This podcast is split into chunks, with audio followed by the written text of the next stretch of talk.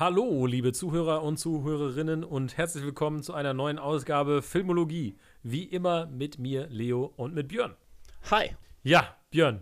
Wir ähm, reden heute über, ähm, was ich irgendwie betitelt habe als alternative Filmnarrative. Äh, und du hast gesagt. Und dann kam ich und hatte die bessere Idee. Wir nennen diese Episode Weird Shit. und Genau. And it's good. genau. Und so heißt die Episode. Ihr seht es in eurem Podcast. Ja, wer weiß. Ich habe ja da ja, die Macht. Ja. ähm, Wenn die Episode nur 15 Klicks bekommt und sie heißt nicht Weird Shit, dann kann ich sie immer noch in Weird Shit umbenennen und nochmal neu promoten. Aber Okay, äh, ja, warum soll es es scheint mir so, als hättest du deine Entscheidung schon getroffen. Naja, aber ähm, ja, worum soll es wir werden ja sehen, wie weird der Shit ist, über den wir jetzt reden. Genau. Ähm, weil ähm, es geht um Folgendes. Ähm, Kino ist ja unsere Leidenschaft, aber nicht nur Kino, sondern so das audiovisuelle Medium Film an sich. Also Filme, Serien, alles, ne? Und Kurzfilme, auch wenn keiner die Podcast-Folge hört. genau, Äh. Kurzfilme auch. Äh, wir mögen einfach das Medium. Und ich habe letztens noch mal etwas entdeckt, was mich dazu gebracht hat, so ein bisschen so über Innovation des Kinos nachzudenken. Und zwar war das äh, der Instagram-Account äh, Ich bin Sophie Scholl, heißt der. Und der erzählt die Geschichte von Sophie Scholl als Instagram-Account sozusagen. Das heißt, es stellt sich vor, was wäre, wenn Sophie Scholl äh, im Zweiten Weltkrieg oder in der Nazi-Zeit ähm, einen Instagram-Account gehabt hätte. Und dann sieht man halt in seiner Instagram-Story immer mal wieder Videos von ihr. Man hat Fotos, die sie postet und so. Und ist so, eine, so ein immersives Narrativ soll das sozusagen sein. Mhm. Und Du sagst immersives Narrativ, ich sag borderline geschmackloser Bullshit, aber äh, wir, sure. können ja, wir können ja gleich darüber diskutieren, da würde ich nämlich äh, später äh, erst drauf kommen. Ich wollte nur schon mal klarstellen, wo ich stehe. Also, das hat mich auf jeden Fall dazu gebracht, so ein bisschen darüber nachzudenken, wo gehen wir so ein bisschen hin mit dem Medium, ne?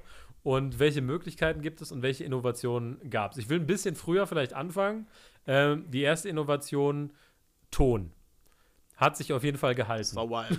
Ich kann, mich, ich kann mich noch erinnern, als Ton eingeführt wurde. Und That was crazy. ja, Farbe fand ich dann fast, fast genauso crazy. Aber Farbe für mich ein Schritt zu weit. ähm, ich habe mein, auf meinem Handy so einen so ein, ähm, Bitte nicht stören Modus, der dann Bildschirm schwarz-weiß macht und ich merke mal, ist viel besser. ist viel besser. Ja. Ähm, letztens gab es so ein, in, war in meinem in so irgendeinem Feed von mir Mhm. war so ein Scherz von einem Bild von Robert Pattinson in, ähm, in The Lighthouse, aber in Farbe. Und da war die Bildschirmbeschrift so, äh, The Lighthouse musste in Schwarz-Weiß gezeigt worden, weil Robert Pattinson in Farbe wie äh, Super Mario aussah. weil sie den halt genauso eingefärbt hatten. Und dann war ich so, ja, genau, deswegen. Deswegen Schwarz-Weiß. ähm, aber ja, also wie gesagt, Farbe, it was a mistake. Aber nein, so prinzipiell, ähm, tatsächlich, das ist vielleicht gar nicht so schlecht, also auch wenn das jetzt ein Gag war, gar nicht so schlecht, ähm, darüber zu reden, weil ich finde, der Farbfilm zeigt so ein bisschen was, was eigentlich generell auch gilt, ist, es gibt ja immer noch Schwarz-Weiß-Filme und bei manchen Filmen passt es halt auch einfach, wenn sie in Schwarz-Weiß sind, äh, funktioniert es besser, wenn sie in Schwarz-Weiß sind.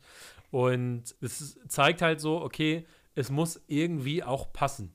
Was ich, Also- den Device, den ich nutze für meinen Film, der muss irgendwie funktionieren und der muss irgendwie eine conscious choice sein. So. Letzten Endes äh, würde ich es ja jetzt so darauf runterkochen, dass was ich an Film mag, ist, dass es so ein Zusammenkommen von so vielen verschiedenen Kunstformen Mhm, ist. Ne? Es ist, es ist, es ist Writing, es ist Acting, es ist aber auch halt einfach so Musik, es ist auch, also Set-Design ist ja im Grunde genommen ist so wie Malen oder Architektur Mhm, und so, mhm, ne? mhm. Und das kommt alles zusammen, um einen Film zu machen. Also deswegen ist halt Film irgendwie so die ultimative kollaborative Kunstform, finde Mhm. ich. Und sowas wie, wie Farbe, sowas wie Ton, das sind halt alles so Sachen, die halt so eine kreative Dimension nochmal oben drauf packen. Genau. Und Und das ist ja, wenn wir jetzt über Weird Shit reden, können wir uns ja dann fragen, ist das was, was eine kreative Dimension addet oder nicht? wo wir gerade bei zusätzlicher Dimension sind, können wir, wenn wir noch ein bisschen in der Vergangenheit bleiben, über die dritte was Dimension reden. Holy shit, Leute. Das war nicht geplant. Jesus Christ, that's amazing. Nämlich über 3D. Also 3D kam ja mit Avatar, also ich meine, klar, es gab immer diese 3D-Kinos im äh, Moviepark und was weiß ich wo. Aber dann kam halt 3 Herr 4D, come on. Ja, genau.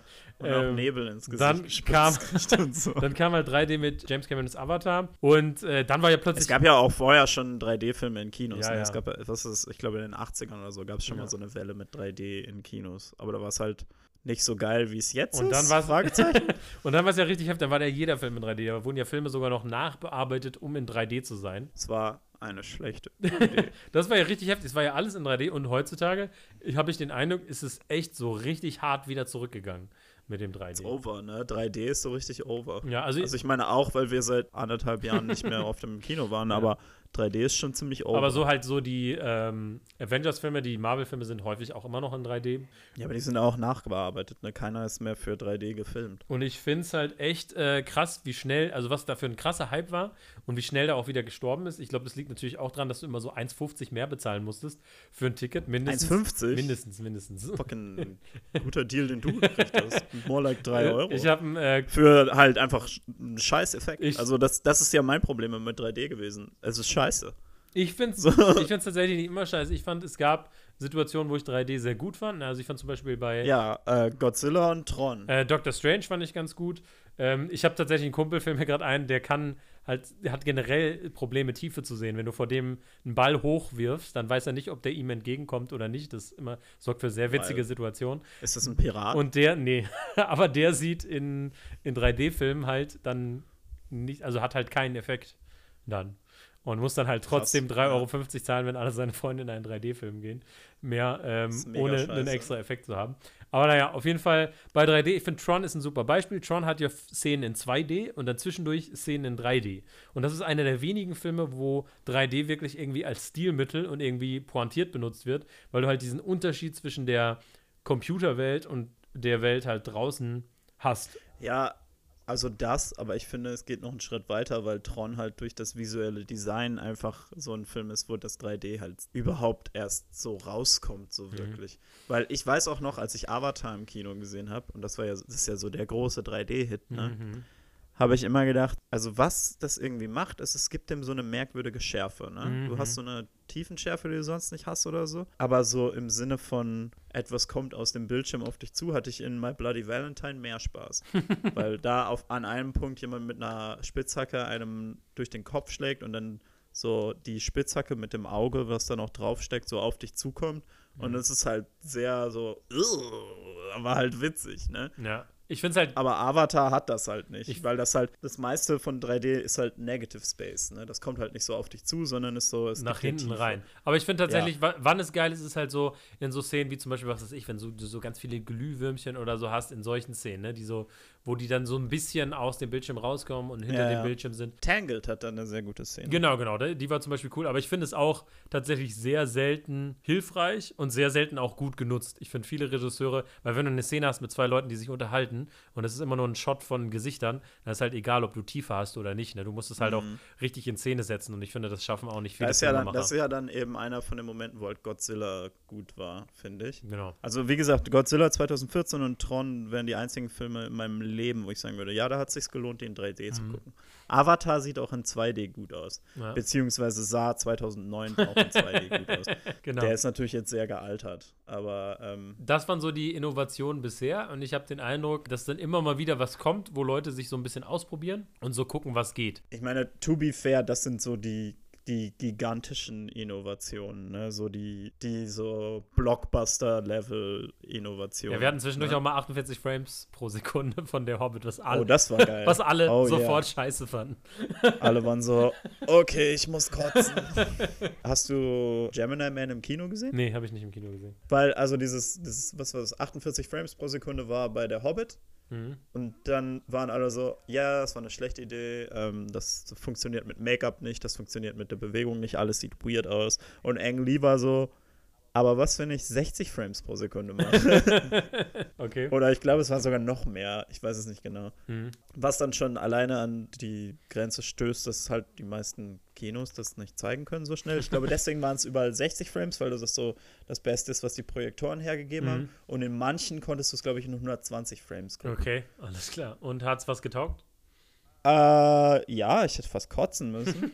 ähm, nee, tatsächlich habe ich dabei gedacht, das war so ein Ding, wo ich gedacht habe, ich könnte mir tatsächlich einen Film vorstellen, weil es gibt da natürlich halt so riesige Schießereien Mhm. und es, es gab so Momente, wo ich gedacht habe, oh, okay, vielleicht ist hier was drin. Also weißt du, wie in ähm, Dread, so Slow Motion. Mhm. Ähm, oh, Dread ist übrigens auch ein guter 3D-Film. Mhm. Wie in Dread so Slow Motion benutzt wird, um so den Effekt von so einer Droge zu benutzen, Mhm. äh, also zu zeigen, meine ich. Mhm. Ich könnte mir vorstellen, so halt High Frame Rate Shooting zu benutzen, Mhm. Mhm. weil es so in den Action-Szenen teilweise dann doch für so Impact gesorgt hat. Ne? Es gibt so eine Szene, wo Will Smith so ein Motorrad auf Will Smith schmeißt und das hat halt dann teilweise schon einen krassen Impact. Aber also gerade die Schießereien haben auch so ein ganz anderes Feeling gehabt. Aber halt jede einzelne Szene, wo sich Leute unterhalten, bist du so, yo, ihr seht komisch aus, please don't, na. Also das, also das eher so pointiert zu nutzen quasi als in Ja, ja, genau. Sequenzen, ich ja. glaube,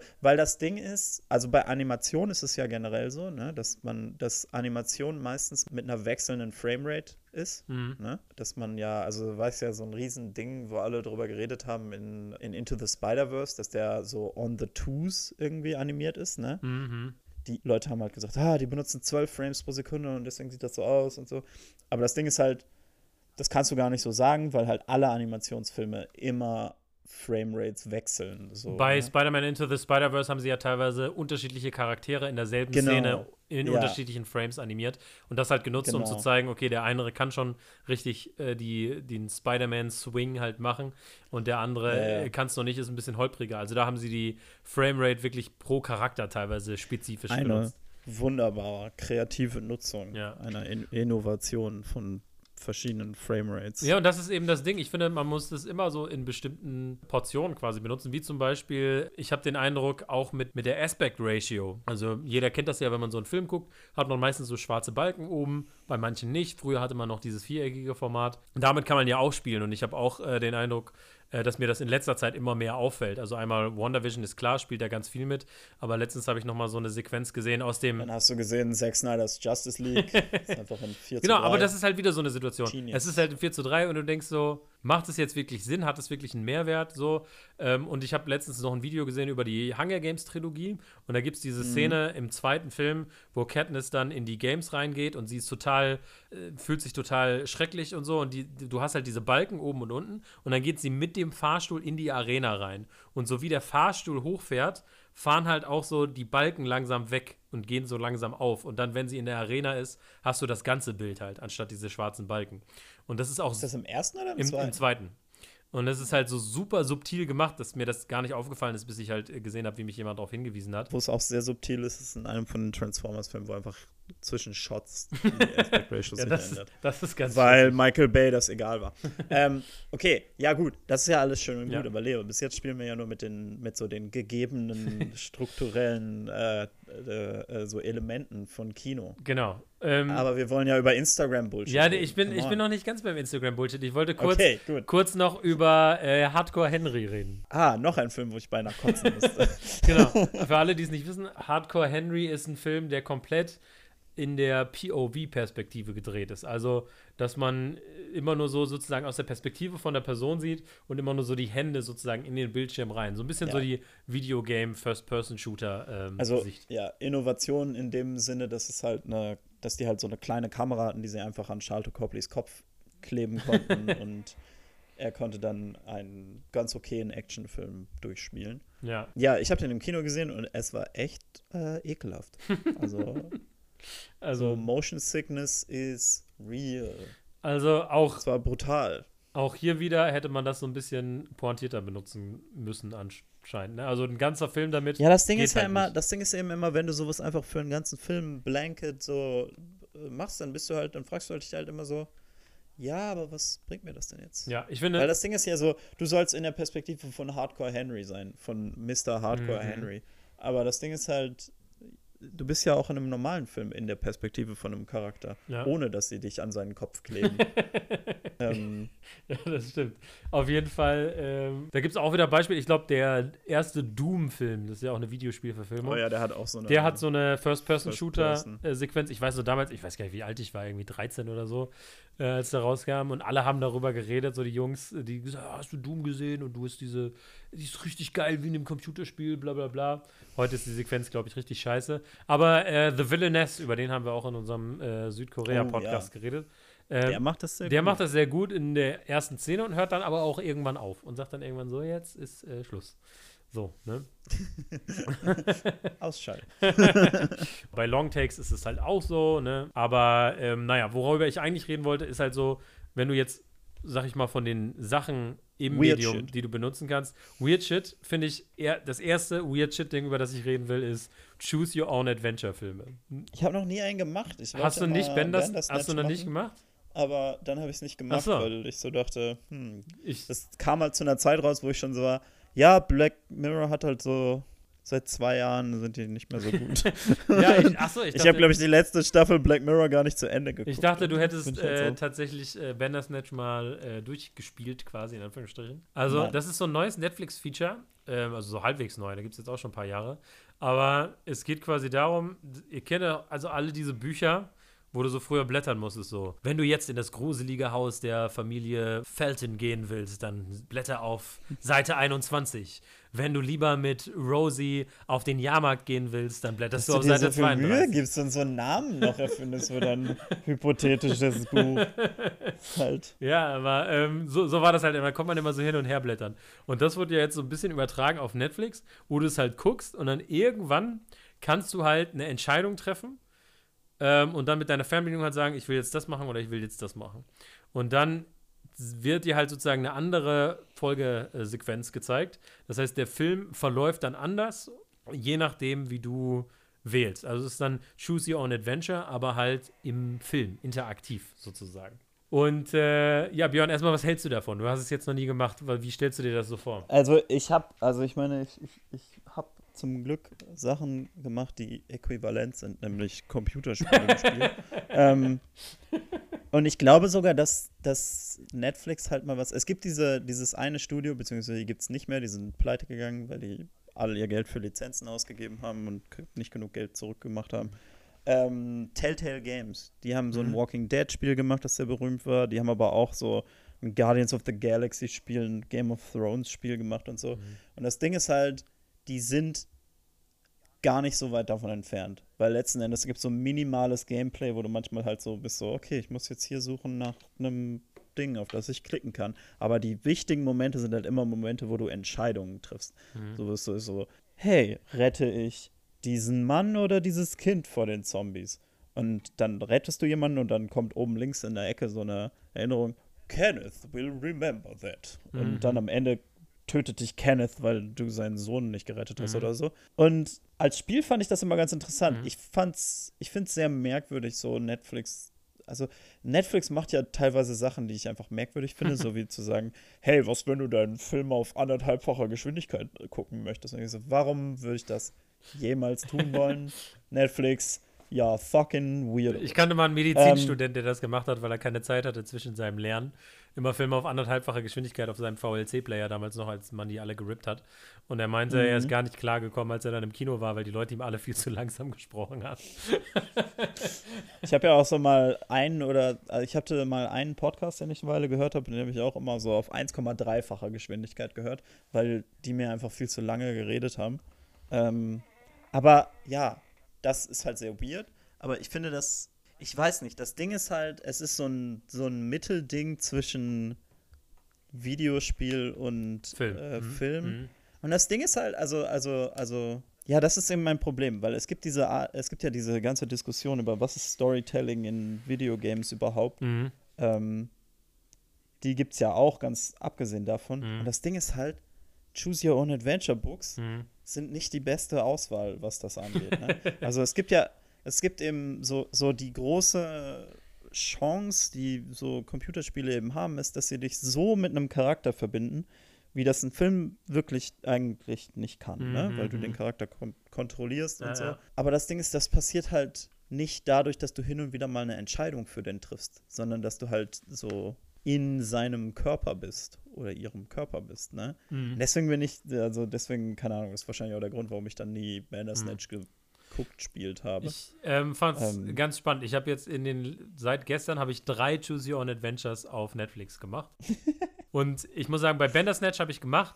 Und ähm, was ich da insgesamt bei den ersten beiden, die ich gemacht habe, schade fand, ist, dass sozusagen die Entscheidung, und das ist das, was du gerade gesagt hast, ähm, nicht unbedingt weiter sich weitertragen, sozusagen. Das heißt, die erste mhm. Entscheidung, die du triffst, hat im Prinzip keinen Einfluss auf die vorletzte Entscheidung, die du triffst. So. Hey, herzlich willkommen in Diskussion zu der Mass Effect Trilogie. Ist gerade remastert worden. Genau. Ähm, das ist, glaube ich, für Jahrhunderte schon in den Gaming-Foren im Internet Und ich glaube, ein Thema. Ich glaube, was halt auch das Problem ist, ist, dass halt bei Filmen, bei allem, was halt zum Beispiel bei Computerspielen, da kannst du halt so Figuren animieren, die du dann einfach beliebig irgendwo hinstellen kannst, äh, ne, sozusagen in deiner Welt. Mhm. Und bei einem Film ist es aber ein Drehtag. Ne? Das heißt, wenn du eine ja. Szene drehen willst mit einem anderen Charakter, der da steht, dann kannst du nicht einfach sagen, so, okay, statt diesem Charakter fügen wir diesen Charakter ein und dann läuft das Ganze halt mit der Animation durch, sondern du musst dann nochmal die, dieselbe Zeit damit verbringen, das alles nochmal zu drehen, nur mit diesem anderen Schauspieler. Ne? Hey, also wir wollen jetzt nur klarstellen, Filmologie, auch wenn wir ein Filmpodcast sind, wir haben auch großen Respekt vor Animationsartists Voll, total, total. Videogames total. und so. Das ist auch sehr viel Arbeit. Also absolut. So und ja da, da, ist die Arbeit aber im Vorhinein sozusagen, ne? Damit du dann sozusagen ja. ähm, dann durch die Programmierung halt die, die austauschen kannst, Figuren oder woanders hinstellen kannst und so weiter. Und das geht im Film einfach nicht so einfach. In Büchern ist es natürlich super einfach, weil du einfach schreibst und nichts anderes mhm. auf nichts anderes achten musst. Und ich hatte halt häufig so das Gefühl, okay, entweder meine Entscheidung bedeutet nichts, weil ich werde über Umwege sowieso wieder in, in diese, diese narrative Linie äh, geführt. Und ich habe quasi nur eine Bonusszene gesehen, sozusagen. Oder es war ja. dann halt abrupt vorbei und es war so, ja, du hast dich entschieden, du hast dich aber falsch entschieden. So, dann, ja, das ist eben, ja, aber das sind Choose Your Own Adventure Books. Ja, ja, ne? genau. Aber da, da, da war ich dann Ding. wieder so. Oh, ups, hinter dieser Tür war eine Falltür. du bist in eine Schlangengrube mit Spikes und, äh, und Schleim gefallen. Genau. Ups. Aber ich finde halt bei Büchern ist das Coole, du kannst halt, du kannst halt kurz skippen, kannst halt kurz reingucken, ne? Du kannst halt viel schneller ja. hin und her. So, ne? Und ich ja, finde, bei diesem Netflixing, du kannst halt nicht richtig vorspulen, du kannst halt nicht Pause machen. Klar, du kannst zu deinen alten Entscheidungen zurück, aber dann musst du halt die ganze Sequenz wieder gucken und so. Und ähm, teilweise fand ich es auch unbefriedigend, weil ich halt gedacht habe, so, ja, aber ich wollte doch jetzt die Storyline sehen, wo das passiert. Und jetzt sagte mir, nee, das war falsch. Du musst jetzt doch diese Storyline gucken. Also ich fand es ein Stück weit unbefriedigend. Und bei Bandersnatch war es dann erst ganz am Ende, dass ich so den Eindruck hatte, so, okay, wenn ich hier was anderes auswähle, kommt so ein komplett anderes Ende. Quasi. Ne? Mhm. Dass ich da wirklich den Eindruck hatte, so, okay, hier geht die Gabel wirklich auseinander. So, ne? Ähm, sonst ist es immer so, ja, okay, du machst vielleicht so einen kleinen, so einen kleinen Umweg. Und ich fand das irgendwie unbefriedigend. Und was ich auch unbefriedigend fand, war, dass ich so gedacht habe, das war halt dann vor allem bei diesem äh, Unbreakable Kimmy Schmidt, da habe ich das Choose Your Own Adventure Ding genommen. Habe ich gesagt, was gerade so an, das sind ja Seriencharaktere, ne?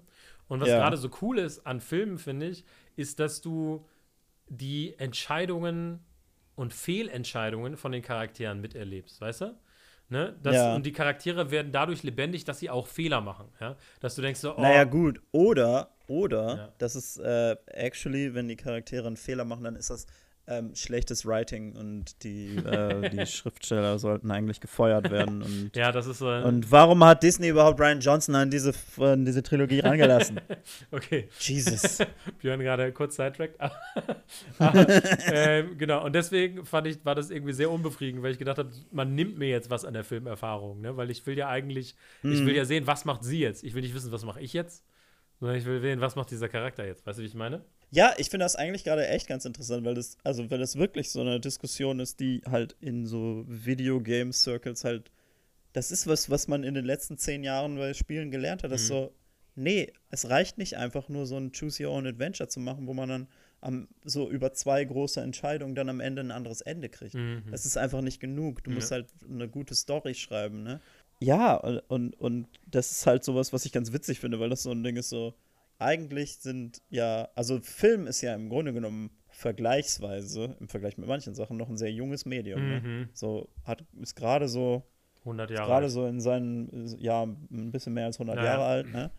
Und, äh, aber halt Computerspiele als narratives Medium sind ja noch viel jünger. Ja, aber ja. es ist witzig, dass Computerspiele da so anscheinend ein paar Jahre vorher auf die Idee gekommen sind. Vielleicht ist Interaktivität bisschen komplizierter als das. ja, genau. Und ich habe ich hab halt den Eindruck, dass. Äh, hat wahrscheinlich einen Grund, dass Dostoevsky keine Choose Your Own Adventure Bücher geschrieben hat. Ja, und ich, ich finde halt bei Videospielen, da ist es halt nochmal was anderes, weil da erwartet man es auch irgendwie und bei diesem Film, ich fand es halt wirklich einfach weird und man hat halt die ganze Zeit den Eindruck so, okay, ich verpasse auch voll viel und dann habe ich ein mhm. Choose Your Own Adventure Video den gesehen, was ich ja, richtig geil gespannt, fand. Und, du hast geteased, dass du eins gespielt hast und, und du wolltest mir nicht sagen, war tatsächlich Bear Grylls You vs. The Wild. What? Ohne Scheiß. Okay. Das finde ich hat richtig Spaß gemacht. Das ist nämlich eine Serie. Es gibt da mittlerweile auch einen Film von, aber wo du halt mit Bear Grylls auf so ein Dschungel-Adventure gehst und er dich halt quasi. Und Bear Grylls stirbt, wenn du was Dummes machst? Ähm, naja, die Mission failt halt. Also, und was ich halt cool fand, ist, dass sozusagen die Entscheidung, die du am Anfang triffst, halt ähm, beeinflusst, was halt später passiert. Zum Beispiel fragt er dich okay. ganz am Anfang, wir haben noch Platz für ein Item in unserem Rucksack. Entweder, oh, das ist also. Entweder die Steinschleuder ah. oder diesen Grappling Hook. So. Und du kannst dich jetzt entscheiden. Steinschleuder oder Grappling Hook? Ja. Holy shit. Ja, ne? Ich dachte, jetzt kommt sowas wie diese, diese, diese diese NASA-Trainingsdinger, nee, nee, die man immer so sieht von wegen. Hey, welches Item nimmst du von deinem abgestürzten Flugzeug mit? Immer den Spiegel, Leute, immer den Spiegel. Mit dem Spiegel kann man Flugzeugen Und? zeigen. Oder wenn da so eine, wenn da so eine Metalldose mit, äh, mit Fett ist oder so, perfekt. Immer das nehmen, weil man kann das Fett sich zum Warmhalten benutzen. Ja. Und man kann den Deckel polieren, dann hat man einen Spiegel, um Flugzeuge zu äh, benachrichtigen. genau, und Bear Grylls fragt dich aber, ob du, also jetzt in der ersten Folge fragte dich halt, ob du den Grappling Hood oder die Steinschleuder haben willst. So, und dann sagen wir jetzt so, okay, ich nehme. Äh, ich kann keine Steinschleuder benutzen. ich nehme den Grappling Hook. Ich habe den auch genommen. So, und dann gehst du durch den Dschungel und dann kommst du zu einem Krokodil. Und dann sagt er halt in dem Moment, ja, wenn wir jetzt die Steinschleuder hätten, können wir das einfach verscheuchen. Jetzt müssen wir uns was anderes überlegen. Das heißt, weil du nicht die Steinschleuder genommen hast, musst du jetzt eine Entscheidung treffen. Sorry, Bear Grylls, wenn ich die Steinschleuder hätte, ich würde trotzdem das Krokodil nicht verscheuchen können. Aber, aber was das fand ich dann halt cool, weil an dieser Stelle äh, musst du dann keine Entscheidung mehr treffen, weil du vorher sozusagen die Steinschleuder eingepackt hast. Wenn du aber den Grappling Hook mhm. eingepackt hast, dann musst du jetzt überlegen, okay, wie mache ich es jetzt ohne Steinschleuder? Wie komme ich an diesem Krokodil vorbei? So, ne? Und ja. dann entscheidest du das halt. So. Und dann kommst du irgendwann halt an eine Schlucht und da kannst du halt überlegen, okay, schwinge ich jetzt drüber mit so einem Wein oder gehe ich über so einen Baum, von dem ich nicht weiß, ob er morsch ist? So, jetzt sagst du, ich gehe über den Baum, dann bricht der Baum durch, du bist plötzlich in diesem äh, in dieser Schlucht. You're dead. Und dann sagt er halt so, okay, gut, dass wir den Grappling Hook eingepackt haben, weil jetzt kann ich da hochklettern. So, wenn du den Grappling Hook nicht eingepackt hättest, dann hättest du da gefailt. Dann wäre es jetzt so, okay, unsere Mission ist vorbei. Mhm. Aber das Ding ist, du hättest ja auch nicht über den Baum gehen können, sondern das andere machen können. Und dann wäre es auch weitergegangen. Das heißt, ich hatte den Eindruck, dass die Entscheidungen halt viel komplexer sozusagen zusammengeflochten sind. Das heißt, nur weil du den Grappling Hook nicht mitnimmst, heißt es nicht, dass du failst, sondern du kannst durch eine clevere Entscheidung, du die du, du anderswo eine machst. Andere Story. Genau. Okay. Und da fand ich halt dieses, das halt wesentlich komplexer, weil du sozusagen die Fehlentscheidung vorher durch eine andere gute Entscheidung später ausgleichen kannst, sozusagen. Und dadurch hatte ich den Eindruck, dass es halt viel komplexer ist. Weißt du, wie ich meine? Mhm. So dieses Geflecht. Ja, ja, okay, ich sehe, was du meinst. Und ich finde halt, weil bei Bandersnatch ist halt so, wenn ich am Anfang die, äh, weiß nicht, die Einzerealien aussuche, dann ist das, dann hat das auf später keinen Einfluss mehr irgendwie. Und ich kann es auch nicht irgendwie wieder ausgleichen. Und da fand ich, hat dieser, äh, diese Interaktivität irgendwie viel mehr Sinn ergeben, sozusagen. Ne? Und es fühlte sich echter mhm. an. Und es passt auch, finde ich, sehr gut zu diesem Survival-Genre, weil wenn du dann halt die falsche Entscheidung machst und stirbst, bist du halt so, ja, okay, war halt eine schlechte Survival-Entscheidung, das macht irgendwie Sinn. Aber wenn du halt so dein Choose Your Own Adventure-Film machst und der dir dann sagt so, ja, jetzt wäre der Film halt nach 20 Minuten vorbei. Und dann bist du so, ja, okay, das will ich aber halt auch nicht so. ja, ja, ja, und dann mache ich Fall. jetzt halt einfach was anderes so. Und das hat irgendwie was, und ich fand dieses, dieses Bear Grylls Choose Your Own Adventure hat voll gut funktioniert, weil er dann auch, manchmal geht es auch nur darum, worüber erklärt er dir was, ne? Dann sagt er so, soll ich jetzt diese Made essen oder diese Termiten? So, und dann, bist, und dann je nachdem, wo du draufklickst, erklärt er dir halt, ne, wie man die isst und bla bla bla und was da so da drin ist. Und dann kannst du halt so ein bisschen überlegen, okay, worüber will ich was wissen und so, ne? Und das fand ich irgendwie, hat viel, viel besser funktioniert. Also, Leute, ich kann es nur empfehlen, Bear Grylls You vs. Wild, das macht richtig Spaß. das interaktive Netflix-Ding. Auch wieder so bei bestimmten Sachen macht es irgendwie Sinn und funktioniert und bei anderen Sachen nicht so sehr. Also, ich fand bei Bandersnatch war es schon irgendwie witzig, weil ähm, da dann auch so ein kleiner Plot-Twist drin ist, der da auch in dieses Konzept mit reinspielt. Aber insgesamt muss ich sagen, dass die Bear Grylls Erfahrung die zufriedenstellendste war, sozusagen. ja, kann ich mir vorstellen. genau. Okay, und jetzt, und jetzt reden wir noch über Social Media Bullshit. Und jetzt reden wir über, genau, ich würde sagen, das ist das, was so am meisten out of the box ist von diesen ganzen Sachen, die wir geredet haben. Wir sind nämlich gar nicht mehr im Heimkino oder im Kino überhaupt, sondern wir sind jetzt auf Instagram, auf unserem Aber Handy. ich will im Kino sein. ja, können wir jetzt nicht. Und oh. ähm, ich glaube, der SWR ist der, der das produziert hat. Aber die haben ähm, einen Instagram-Account, der heißt ich bin Sophie Scholl. Und ich habe es ja gerade erklärt, ne, worum es geht. Sophie Scholl hat einen Instagram-Account in der Nazi-Zeit. Okay, erste Frage. Ja. Ich weiß nicht, ob du das recherchiert hast, aber vielleicht kannst du es schätzen. Mhm. Wie, was meinst du, wie alt war die Person, der diese Idee gekommen ist? ich habe es nicht recherchiert. Reden, ich weiß reden wir hier von Digital Natives oder ist das ein. Weil es klingt. Ich habe es mir auch nicht angeguckt, ja, ja. weil ich Instagram nicht benutze, sondern mhm. nicht benutzen will. Ja. Aber es klingt wie der übelste Boomer-Shit. Ja, ähm. also ja, ich muss sagen, ich finde es halt sehr interessant, weil du hast halt die Geschichte im Prinzip in Echtzeit sozusagen nur halt, ja, was 80 Jahre später sozusagen, aber es ist halt so, es geht halt ihr Leben durch, ne? An ihrem Geburtstag hast mhm. du halt einen Post zu ihrem Geburtstag, weißt du? Und du bist halt, und du gehst halt da so durch und das läuft, das Ding läuft jetzt halt bis Februar, ne? Und es ist halt nicht so, dass du jetzt alles auf einmal da hast, sondern nach und nach Posts kommen und an jedem Tag siehst du halt so ein Instagram von ihr und du hast halt das halt da drin, wo du halt auch anderen Leuten zuschaust bei ihrem täglichen Shit und dann schaust du halt auch noch Sophie Scholl zu bei ihrem täglichen Shit. Mhm. Und ich finde das eigentlich eine ganz spannende Kiste. Also ich hatte immer mal so die Idee, was ist, wenn man so eine Zombie-Apokalypse aus so einem YouTube-Vlogger macht, weißt du, der halt so ja, jeden Tag seinen okay, Shit erzählt aber und am Ende Zombies. So und ja, okay. Ja. Und das ist nämlich der Punkt, wo für mich der Punkt kommt, wo ich denke, ich finde das mega weird, dass, dass Sophie Scholl ist eine echte Person und das machen sie mit ihrem Leben. Das finde ich ultra weird and I don't like it. Aber es ist doch letztendlich, ähm, ist es, wenn du einen Biografiefilm machst, nimmst du doch auch das echte Leben von der Person. Ja, aber du hast halt nicht dieselbe parasoziale Beziehung mit äh, fucking Imitation Game Man. Mhm, auch wenn das ungefähr genauso respektlos ist. ähm, für mich ist das, ja, ich finde das sehr, ich finde das nicht gut. Ich mag das nicht. I don't mhm. like it. Get it away from me. Ähm, aber, aber, das Konzept prinzipiell oder jetzt speziell eine reale Person nee, zu nehmen? Also ich finde es, ich finde es richtig weird, eine reale Person zu nehmen. Es gibt ja auch, es gibt ja auch so Social Media Accounts, ähm, weiß ich, dass von 2014 bis 2018 jemand gemacht hat, der halt immer so jeden Tag quasi so Schlagzeilen aus dem Ersten Weltkrieg von dem Tag vor 100 Jahren gemacht hat oder so. Mhm, mhm. Ich weiß nicht, ob es jeden Tag war oder jede Woche, Mhm. ähm, bin ich mir nicht ganz sicher. Aber, ähm, aber so prinzipiell Aber das ist ja keine es Story. natürlich. Ja, gut, ich meine, letzten Endes ist es eine Story. Aber jetzt kommen wir zu dem Zeug, was gut ist. Mhm. Oder wo ich sagen würde, das lohnt sich vielleicht anzugucken. Mhm. Sowas wie äh, The Lizzie Bennett Diaries. Kennst du das? Nee, kenne ich nicht. Erzähl. Ja, pass auf, das ist schon jetzt echt schon älter. Mhm. Aber das ist eine YouTube-Miniserien-Adaption von Pride and Prejudice.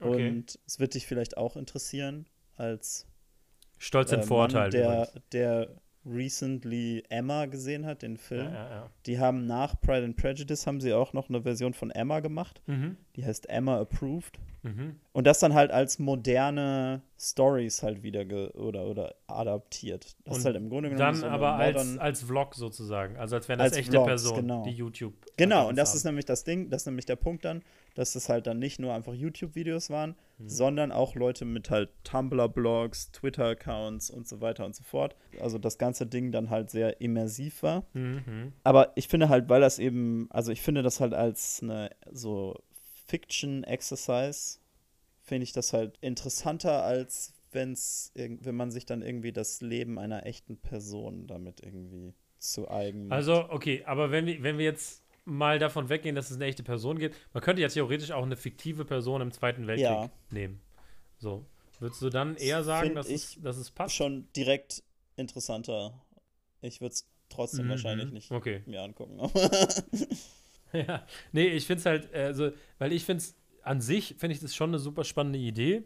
Und gut, jetzt, ähm, klar, kann man drüber streiten, über die äh, moralische Komponente da, ähm, was Sophie Scholz Leben angeht. Aber ich muss auch sagen, dass so wie es gemacht wird, und da, da kommen wir vielleicht auf die Frage zu, die du gerade gestellt hast, ist es von Digital Natives gemacht? Würde ich sagen halt jein, weil du halt halt. das ist eine gute Antwort. Du hast halt. also ich glaube, die hatten eine beratende Funktion, aber es ist Die halt voll oft so. Ähm, Funktion. Also keine Ahnung, aber ich habe das Projekt nicht gesehen. Aber ich finde halt manche Posts, ich finde halt, was das Coole an diesem Social Media Ding ist, ist, dass du die Sachen halt so ein bisschen subtil machst. So, du machst die halt so Mhm. immersiv und so, okay, das ist jetzt irgendwie wie eine Person, die ich kenne. Du nutzt diesen, diese parasoziale Beziehung aus. Und ich finde bei Ich bin so wie Scholl, da- was ich halt cool finde, ist, wenn es funktioniert, ist an den Stellen, wo es halt wirklich wirkt wie echtes Social Media. Also wo es halt wie ein echter Social Media Account wirkt. Es gibt so einen, da macht sie so ein Unboxing von einem Paket, was Mhm. ihre Mutter geschickt hat. So mit ein bisschen Musik unterlegt, ne? Und dann holt sie da so Seife raus und was weiß ich. Und da lernt, lernt ja, aber nee, also, nee, also ich fand das sogar ganz cool, weil erstmal sie halt so ein paar Sachen rausholt, wo ich mir so denke, so, okay, ich wusste nicht mal, dass man das damals halt irgendwie verwendet hat für das und das. Aber dann ist halt auch so, halt so ein Propagandablatt, was sie dann halt zerknüllt und hinten wegwirft, wie so ein Joke halt quasi, ne? Und das funktioniert in dem Moment, ne? weil es halt so ein Format ist, wo ich so, okay, ich kann das sehen, dass halt irgendwer ein Unboxing-Video macht von einem Paket, was er gekriegt hat. Das ist halt irgendwie eine vernünftige Nutzung des Formats. Aber voll häufig sind es halt so lange Videosequenzen, wo sie halt einfach ihr Handy in der Hand hat, wo ich mir so sage, das sind Situationen, wo niemals jemand sein Handy in der Hand behalten würde oder das Video weiterlaufen lassen würde oder so, weißt du, wie ich meine? So, dann kommt so, dann filmt sie halt irgendwas und dann kommt halt irgendwie so ein Nazi-Offizier und fragt sie nach irgendwelchen Papieren und sie hält halt so das Handy drauf und ist so, ja, hier, bla bla bla und du bist halt so, als ob der Typ nicht sagen würde, hören Sie auf, mich zu filmen oder so, ne? Oder als ob man selber nicht sagen würde, so, oh scheiße, da kommt wer, ich tue jetzt das Handy weg oder irgendwie so, ne? Und das ist dann halt das, wo es unrealistisch wird. Und dann gibt es aber wieder so Sachen, wo sie auf einer Party ist und halt sich filmt mit einer anderen und die dancen da halt so Oldschool-Musik. Und dann irgendwo im Hintergrund sieht man halt ihren Bruder so politisch diskutieren, quasi, offensichtlich, ne? Und das sind dann halt wieder so Sachen, okay, da ist es subtil, das ist so eingeflochten in so ein Bit aus ihrem Leben. Und sonst sind es halt voll häufig so Monologe, wo sie halt ins Handy guckt und sagt, und dann halt aber auch so, so richtig geschauspielert. Ne? Da fühlt es sich halt an wie ein Theatermonolog. So, Hans ist heute wieder nicht nach Hause gekommen. So langsam mache ich mir Sorgen. Was macht er da wohl die ganze Zeit? Und wo ich mir so denke, so, Ja. ja, okay, ne? Oh. Und die Szene, wo ich halt, wo ich halt wirklich so gedacht habe, so, okay, hier haben sie halt wirklich das Format so ein bisschen verhauen. Ist so eine Szene, wo sie halt, ihr Bruder Hans halt gerade so mit seinen Kumpels da halt irgendwelche Pläne schmiedet, ne, um irgendwie nachts äh, Hakenkreuze zu überstreichen und Flugblätter zu verteilen. Und sie kommt halt in den Raum rein und sieht das, ne, und danach will sie halt gerade ein Video aufnehmen in ihrem Zimmer alleine und dann sieht man halt, wie Hans durch die Tür kommt und halt sagt so, ja, hey, bla bla bla, ne, dass du das gesehen hast. Das mit den Farben, sagt er. Das bleibt unter uns, ja, das erzählst du keinem. Und sie ist so, ja, okay, versprochen. Und du denkst halt so, ja, aber wenn ich glauben soll, dass du das gerade auf Social Media postest, dann hältst du es ja absolut Ah. nicht geheim, so, ne? Und das ist halt, Leo, weißt du, das was ist halt das der Aspekt, ist? der daran nicht so die funktioniert. schlechteste Art von, von, ähm, von innovativer Nutzung von, von äh, Film und audiovisuellen Medien. Das ist Infotainment. Ich möchte, dass alle wissen, dass das das hässlichste Wort in diesem Genre ist. Infotainment. Oder Edutainment. Ja, aber ich meine, was spricht dagegen? Also ich finde es, hä, aber ich meine, ich finde es voll okay zu sagen, okay, wir bereiten sowas so auf, dass es Leute interessiert, dass man so Bah. in kleinen Häppchen kriegt. Das, was ist daran so schlimm? Ich verstehe das jetzt überhaupt nicht. Deine Reaktion gerade. Aber warum? Warum? So, ist doch, es ist ja trotzdem Narrativ irgendwie. Das ist so, ich, oh nee, sorry, aber das ist doch, das ist doch nix. Das ist doch. Ich denke halt, was soll denn, was, was ist denn, was, was soll ich denn jetzt daraus ziehen irgendwie? Naja, es soll halt letztendlich, was es machen soll, ist halt so das, das Leben von so einer Person und halt so auch so die alltäglichen Sachen halt näher bringen. Und das finde ich halt, da sind halt die Stärken von diesem Instagram-Account, wenn er halt nicht nur so die Story von Sophie Scholl erzählt, sondern halt auch so, wie Ja, aber- war aber das guck mal. alltägliche Leben überhaupt? So, Aber ne? wo, was, wieso, warum, okay, why do this? So, Ja, ich weiß nicht. Also du kommst zu mir und du willst mir dieses Projekt pitchen und Ja. ich frag dich so, warum? warum? Weil man halt äh, da Leute auf einer anderen Ebene abholen kann. Aha, und weil aha, man halt aha. dadurch, dass man es halt in so Snippets über halt über ein Jahr hat, kann man halt erstens das viel besser nachvollziehen, die Abläufe viel besser nachvollziehen, als wenn man das jetzt als Serie hat oder als, äh, als Film hat, wo es halt nicht so zeitlich verknüpft ist, so, weißt du, du, du fühlst viel mehr, wie lange hat das gedauert, wie hat sich das entwickelt. Das kriegst du halt viel mehr mit. Aber und es ist meine- halt einfacher für Leute zu konsumieren und vielleicht ein bisschen mehr accessible manchmal. Aber ist es das? Oder ist es einfach nur so. Gut, du kannst natürlich nie garantieren, wie dein Publikum auf das reagiert, aber so. Hä, wenn du dann so in deinem Instagram-Feed mal an so Edutainment vorbeiscrollst, so, d- behältst du das? I don't know. Ja, aber das ist ja das Ding. Du behältst es ja eben, weil du nicht einmal einen Film im Unterricht guckst über Sophie Scholl und zwei Jahre später hast du den kompletten äh, Inhalt vergessen, sondern weil du halt jeden Tag letztendlich in deinen Stories, wo du halt jeden Tag reinguckst, als, sag ich mal, Instagram-Nutzer oder frequenter Instagram-Nutzer, du wirst halt jeden Tag daran erinnert. Das heißt, du vergisst es ja eben nicht. Das ist ja das, was ich so denke. Nur es ist halt so eine, so eine richtig krasse Form von Longform-Storytelling quasi, finde ich. I don't know. Ich weiß echt nicht, ob das so. Also. Äh. Also, also wie gesagt, ich finde, es funktioniert auch ich nicht kann nur immer, sagen, ne? dass ich die ganze Zeit so cringe. Ja, also wie gesagt, also ich finde, an manchen Stellen ist es auch tatsächlich cringy, ne? Und das ist halt gerade dann, wenn du halt so diese langen Monologe hast und du merkst halt so, okay, das ist halt so richtig hart geskriptet und das fühlt sich halt einfach nicht so echt an und es bricht dann ja auch letztendlich die Immersion. Und das ist dann der Punkt, wo du denkst so, okay, hier will mir gerade einfach irgendwer was beibringen, sozusagen, ne? Und es fühlt sich nicht so richtig authentisch an. Aber ich finde so diese Idee an sich, über einen Instagram-Account eine Story zu erzählen, finde ich eigentlich total cool. Ach, keine Ahnung. Also ist es nicht ein bisschen so, ist jetzt vielleicht ein bisschen weit hergeholt, aber so wie damals mit Orson Welles, so mit dieser Radioshow mit War of Worlds, weißt du? Weiß ich nicht, ob das so ist.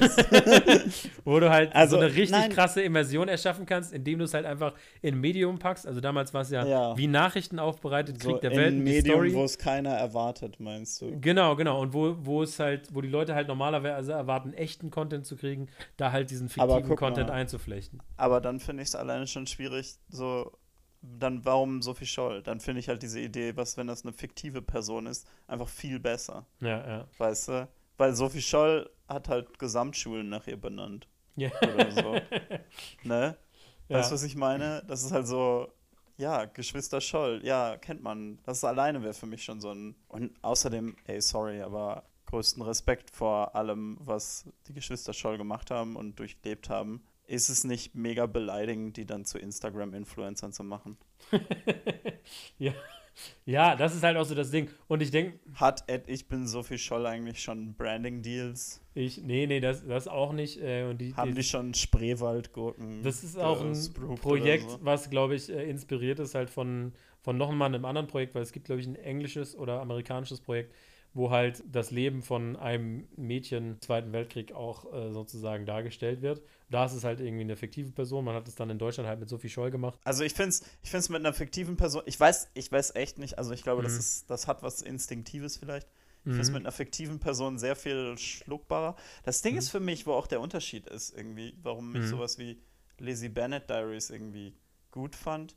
Ist Mhm. auch so, ja, es fühlt sich so, keine Ahnung, zu sagen, ja, was wenn Sophie Scholl einen Instagram-Account hatte, fühlt sich so Base-Level an. Ne? Mhm, Halt, wie mhm, gesagt, mhm. das ist so, das fühlt sich so Boomer-Shit an. Mhm, Weil das so mhm. ist so, was ist cool mit den Kids? Instagram? Okay, was, wenn Sophie Scholl ein Instagram hätte? Hm, Mhm. und dann ist Ja, das so der, der coole Lehrer, der so die Kappe nach hinten gedrückt hat und den, den Stuhl umdreht und sich so, könnt ihr euch nicht vorstellen, wenn Sophie Scholl einen Instagram-Account gehabt hätte? Hm. Wow. Wow, Ja. Kids. Denkt da Ja. mal drüber nach. Auf der anderen Seite ist halt so, haben die halt bei ähm, sowas wie sowas wie Lizzie Bennett Diaries, haben die halt so viel Mühe sich gegeben, halt eben Verisimilitude zu schaffen, ne? Also so dafür zu sorgen, dass sich das echt anfühlt, ne? Mhm, Das ist mhm. halt eben, das ist halt eben auf mehreren Plattformen stattfand, ne? Das ist halt eben wirklich so, es ist ein Vlog, so dass Ja, es ja, vom ja. Format eben funktioniert und so. Mhm. Genau, also ich würde auch sagen, dass, also das bei, ich finde auch, das ist halt alleine schon zu sagen, so, okay, wir sind in 1900, was irgendwie 34 oder so und die Leute haben Smartphones, das ist ja auch schon, also das ist ja schon so ein Punkt, wo du irgendwie so, ein, so über so eine Hürde hinweg musst, quasi, ne? Eine gigantische Hürde. Eine Und- unüberspringbare Hürde, würde ich fast sagen. Und ich frage mich halt auch gerade am Ende, wo es halt ernster wird, ne, wo sie halt auch, wo es, also das Ende ihres Lebens da halt auch darstellen wollen, ohne dass es irgendwie weird wird, äh, kann ich auch noch nicht so It's verstehen. already weird. Ich werde dem Account auf jeden Fall weiterfolgen und ich finde, es ist auf jeden Fall spannend, irgendwie so ein, so ein Experiment, also Instagram, Storytelling. Ich finde es irgendwie, ich finde es spannend. Klar, vielleicht tatsächlich wäre es besser, wenn man sagt, so, okay, man macht das irgendwie mit einem anderen Charakter. Was, wenn Sherlock Holmes einen Instagram-Account hätte, keine Ahnung. Mit Sherlock Holmes kann man ja Ja, alles das machen. gibt's halt alles. Ne? Das, das gibt's halt alles von Leuten, die halt das als Joke machen. ne? ja, ja, aber nein, so, ich mein, hey, ich, wenn Sherlock Holmes einen Twitter-Account hätte oder so. aber ich das. finde Instagram irgendwie als Möglichkeit, äh, eine Geschichte zu erzählen, finde ich schon ist eine coole Idee an sich. Mhm, mhm, mhm, mhm. Muss jetzt halt nicht so viel Scholl mhm. sein, sehe ich ein. Ne? Ja, So. muss halt nicht Edutainment sein. Ne? nee, also wie Ja. gesagt, ich, ich würde ja sagen, ähm, guck, guck dir lieber Lizzie Bennett Diaries an. Das ist äh, Mhm. sehr viel interessanter, glaube ich. Ich schaue da auf jeden Fall auch mal rein. Ja, das Ja. macht halt echt Spaß. Und das ist halt Mhm. auch. Ja, es ist halt eben eine Adaption von einem klassischen Buch. Das fühlt sich irgendwie. Da bist du mehr Okay, so an einem Punkt, so, nein, das ist eine interessante Art. Mhm. Das, ja, keine Ahnung. Genau, aber ich könnte mir halt vorstellen, wenn du jetzt das und dann anstatt mit dem Vlog mit Instagram gemacht hättest, das wäre im Prinzip so ähnlich. Ja, weil Mhm. Instagram sind ja auch einfach nur so Mini-Vlogs, diese Stories, die du da machst. Ja, ja. Oder Ich können meine, das sein? bestimmt, also gibt es ja, also ich, ich kann mir gar nicht vorstellen, dass es ähm, nicht noch viel mehr so äh, Projekte in die Richtung gibt, Projekte also. in die Richtung gibt. Ne? Mhm. Ja, also ich wollte ich wollte einfach nur mal drüber sprechen. Ich fand, es war jetzt auch eine ganz gute Diskussion so.